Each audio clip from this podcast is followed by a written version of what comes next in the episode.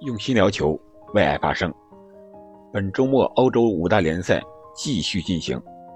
有很多焦点比赛。我们今天只说三场比赛。这里是喜马拉雅出品的《憨憨聊球》，我是憨憨。哪三场比赛呢？一场是英格兰联赛杯的决赛，切尔西对阵利物浦；第二场是意甲第二十七轮的一场比赛，拉齐奥主场迎战那不勒斯。重点说一下第三场，巴萨主场迎战毕尔巴鄂竞技这场比赛。那我们就先说这个英格兰联赛杯这场比赛。我本来是想看的，结果是一个时间相对来说晚一点，再一个是没有找到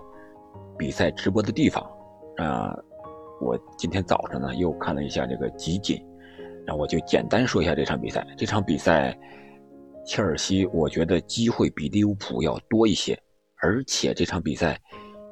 切尔西是吹掉了两个进球是越位，而利物浦这边也有一个进球被吹，也是因为越位。我觉得本场比赛显然切尔西是汲取了以前比赛的一些经验教训，本场比赛他首发的三前锋都是机动灵活型的，像哈弗茨、普里西奇还有芒特。非常的具有机动性，相对于利物浦的高大中卫范戴克、马蒂普，显然更有身体灵活性上的优势，所以他们的速度打得非常快，在开场也是打出了非常好看的进攻，也觅得了一些机会。可惜的是，切尔西没有把握住。本场比赛，利物浦的年轻门将凯莱赫发挥非常神勇，一直在扑救，一直在。为利物浦续命，要不然，显然利物浦这场比赛，我觉得在九十分钟之内就会被解决战斗。结果拖到了点球大战，点球大战呢，利物浦在一百二十分钟的时候换上了他们的点球杀手凯帕凯教练。其实这场比赛门迪是发挥的非常出色，先后多次扑出利物浦的连环射门。门迪有多次的连环扑救，比如说凯塔的一脚远射，被门迪扑了出来，扑得不远，马内是跟进补射，结果门迪是反应非常迅速，用左手的单掌又扑出了马内的补射，将国家队队友的射门拒之门外。但是可能是图赫尔也是期待一个玄学的作用吧，因为所有人都认为。凯帕可能扑点球，啊更厉害，所以就让凯帕上场了。但是我想，他没有想到，他一百二十分钟他没有打比赛，上来就踢点球，肯定我觉得状态上不会太好。为什么不用门迪来扑救呢？我觉得门迪本场比赛发挥的太出色了，让这样一个门将换下去来扑点球，我觉得可能是他最后惜败的一个原因。点球，双方是十一个人主罚，前十轮都是全进。凯帕虽然是判断对了几个方向，但是本场比赛利物浦射门都是大力出奇迹，点球罚的是既有角度又有速度还有力量，所以凯帕也没有办法。最后一轮是两个门将的对决，凯莱赫先发，利物浦门将这位年轻门将一蹴而就。将压力带到了凯帕这边，结果凯帕上场罚点球的时候，显然是没有任何的脚感，一脚就像开球门球一样把这个球踢上了天，打了飞机。就这样，利物浦获得了本赛季英联杯的冠军，这也是这位二十三岁门将获得的非常不容易的一个冠军。因为他出场的时候，主要还是在联赛杯，在这些杯赛当中。但是，凯莱赫呢，也是非常的幸运，他是目前利物浦点球大战中赢得点球大战次数最多的三次，都是在英联杯。一九二零赛季，他是在英联杯八分之一决赛中点球大战战胜阿森纳中，他是守门的。然后今年四分之一决赛对阵莱斯特城，又是他守的门。然后这个决赛对阵切尔西又是他守的门。赛后利物浦接受采访的时候也说了，凯莱赫可以进入他的门将的冠军墙上了。这也显示出了利物浦这位主教练克洛普的情商非常高的一个地方。我发现现在英超呀，特别是这些五大联赛的一些知名的教练，情商都非常高。特别是在采访的时候，一些谈话中，体现出了对球员的一种保护和爱护。好了，这场比赛我们先说到这儿。简单说一下第二场那不勒斯和拉齐奥这场比赛。这场比赛如果那不勒斯能赢球的话，他就能暂时登上积分榜的榜首。果不其然，在第六十二分钟的时候啊，因西涅一脚远射打破了僵局。但是在第八十八分钟，临近比赛快结束的时候，九十分钟快结束的时候，拉乔也打进了一个非常漂亮的进球，禁区之外的凌空抽射，九号佩德罗。然后比赛进入伤停补时阶段，九十四分钟，法比安，就是那个头上还缠着一块白胶布啊，这个受伤的队员，也是一个禁区之外的推射，这个球还是因西涅传的。凭借因西涅的传射建功，帮助那不勒斯暂时登上了意甲积分榜的榜首。他们在二十七轮过后，领先暂时少赛一轮的国际米兰两分，而和米兰相比呢，他是净胜球要多一些，他是三十个净胜球，而米兰呢是二十四个净胜球。这样，那不勒斯。米兰还有国米这三强争霸，又形成了一个意甲争冠的新局势。我们最后说一下西甲巴萨主场迎战毕尔巴鄂竞技这场比赛。这场比赛，巴萨依然是排除了四三三的一个阵型，而 B 八呢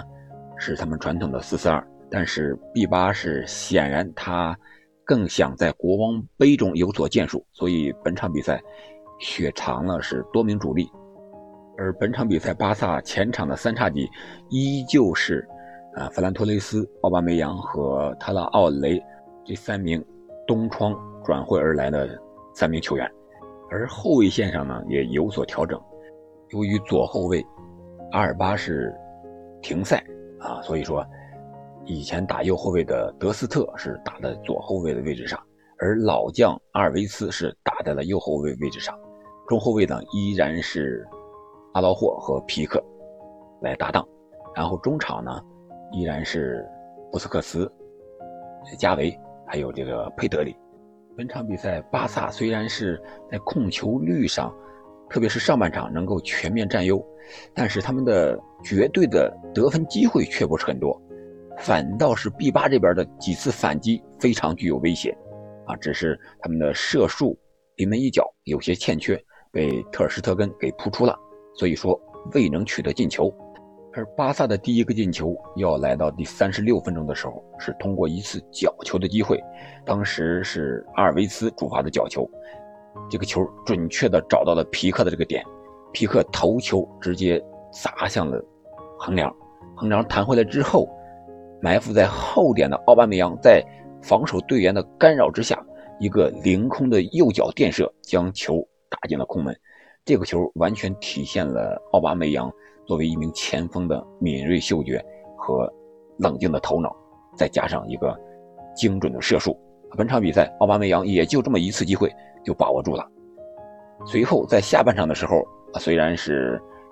B 八是主动进行了人员的调整，但是并没有换来多大的进攻上的改变，反而是巴萨这边。感觉到哈维在临场调整这一块更有针对性，而且他的收效更强。六十五分钟的时候，哈维用德容弗朗基德容啊中场的换下了加维，然后用登贝莱换下了是弗兰托雷斯。这样的话，登贝莱就打到了左边锋的位置，特拉奥雷呢依然是打右边锋。结果在第七十二分钟的时候，正是通过德容传给登贝莱的传球，让登贝莱在左侧有一个爆杆的一个机会，直接用左脚打进了球门的左上角。这个进球第一眼看感觉好像是没有进，为什么呢？因为他进了之后又弹出来了，感觉是不是打的横梁和立柱交界处了，弹出来了。结果慢镜头一回放一看，是打的球门的右上角，然后打的另一侧的球往后边的那个拉起的那个杆上，然后弹回来了。啊，所以说这个球的进球的角度和力度非常的漂亮，体现了登贝莱非常好的一个态度和好的一个状态。而本场比赛登贝莱的表现还没有结束，或者说是表演吧。然后第八十一分钟的时候，伤愈复出的德佩也上场了，他是换下了本场表现比较一般的特劳雷。为什么这么说呢？我觉得特劳雷在巴萨的进攻当中，他容易让巴萨的进攻节奏放缓，球到了他这以后，他要拿球，然后试着突破，而不是和队友做配合那种转移、那种下底、那种传中、那种内切。他都没有，他是球到了他脚下之后，他要拿球调整一下，然后试着单挑这个后卫，结果他单挑之后，几乎是过人能成功，但是传球的准确性，确实又有点像狼队那种感觉了。在前几场比赛，特拉奥雷送出四次助攻之后呢，本场比赛他的传中又不是很稳定了啊。结果德佩一上场之后，德佩就打到了左边，登贝莱。就挪到了右边，挪到右边之后，登贝莱又送出了两次助攻。先是在第八十九分钟的时候，他接到佩德里的一个长传球，用左脚啊助攻替补登场的吕克德容头球破门，将比分扩大为了三比零。这个进球啊，我觉得更重要或者说是更关键的是佩德里这个传球。首先，佩德里是在左侧。进攻边路中场附近的时候，是辗转腾挪，连过有三四个防守球员，然后把这个球摘出来，摘出来之后，他顺势的一脚，一个半场的对角线的一个长传的转移，从进攻左侧的中场传到了防守的左侧的角球区的附近，让登贝莱拿到这个球之后，然后过掉防守队员，左脚的一个传中。让吕克德容头球轻松破门，然后就是第九十三分钟的时候，这个已经到了九十三分零零秒，就是加时赛最后一秒钟的时候，这个真是读秒绝杀，啊，不能说是读秒绝杀吧，应该是读秒进球，将比分扩大为四比零。这个球是德容传的，啊，弗朗基德容，他传给登贝莱之后，登贝莱这次是用右脚传中，这个球传的也是非常的隐蔽。但是和德佩显然是有默契的，德佩及时在中路的一个后插上用右脚铲射破门。那这场比赛之后呢，巴萨积分榜上又来到了第四位，力压马竞。而登贝莱呢，也是本赛季巴萨第二十个进球的队员，这项纪录在五大联赛也是遥遥领先的。这也是巴萨连续三场能够进四球。我们知道他先是战胜了瓦伦西亚，是四比一吧，然后是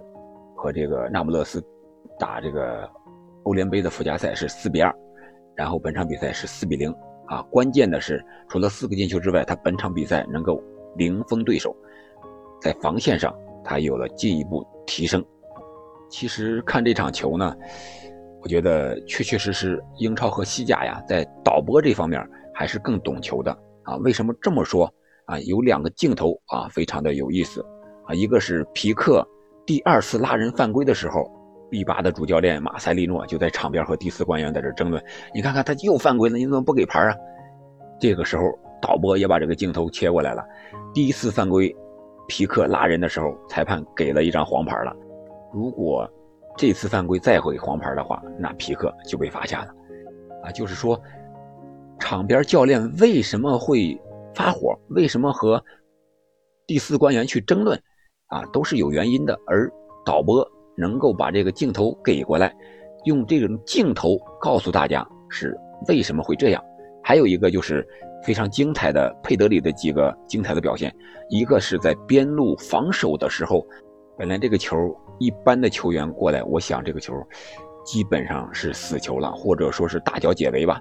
结果佩德里没有，真是艺高人胆大。他先是用右脚拉球，往外侧拉了一下，让这个防守队员跟上，跟上之后呢，然后他紧接着这个连接的动作非常的快，用右脚外脚背这么轻轻一拨，就把这个球给穿裆过掉了防守队员，然后就是豁然开朗，一片的开阔地。还有就是我们刚才说的这个，他转移给登贝莱这个球之前的辗转腾挪的，来来回回的这个，在三四个人之中，能够轻松的把这个球摘出来，这个也是导播给了多次的慢镜头的回放啊，说明这个导播非常的懂球，也非常的懂球迷的心理，这是我们喜欢看英超和西甲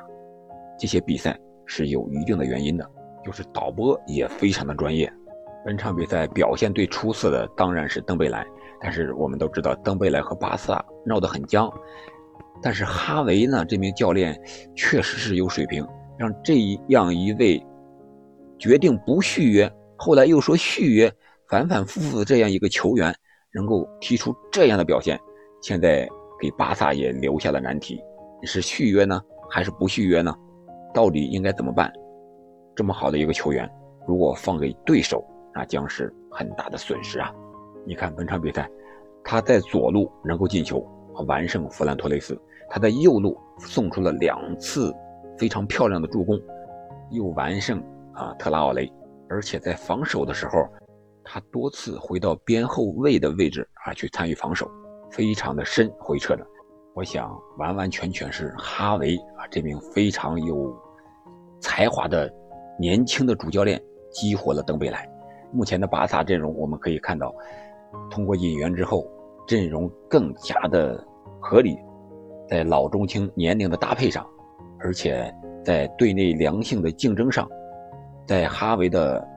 合理的轮换上，让巴萨在艰难之中能够崛起，能够走向复兴之路。可以说，哈维是功不可赦呀。我们也期待巴萨能够。早日复兴。好的，本期节目我们就聊到这里，感谢您的收听和陪伴。如果喜欢我的节目，请您关注主播，订阅专辑，评论并转发给其他的朋友们。我们下期再见。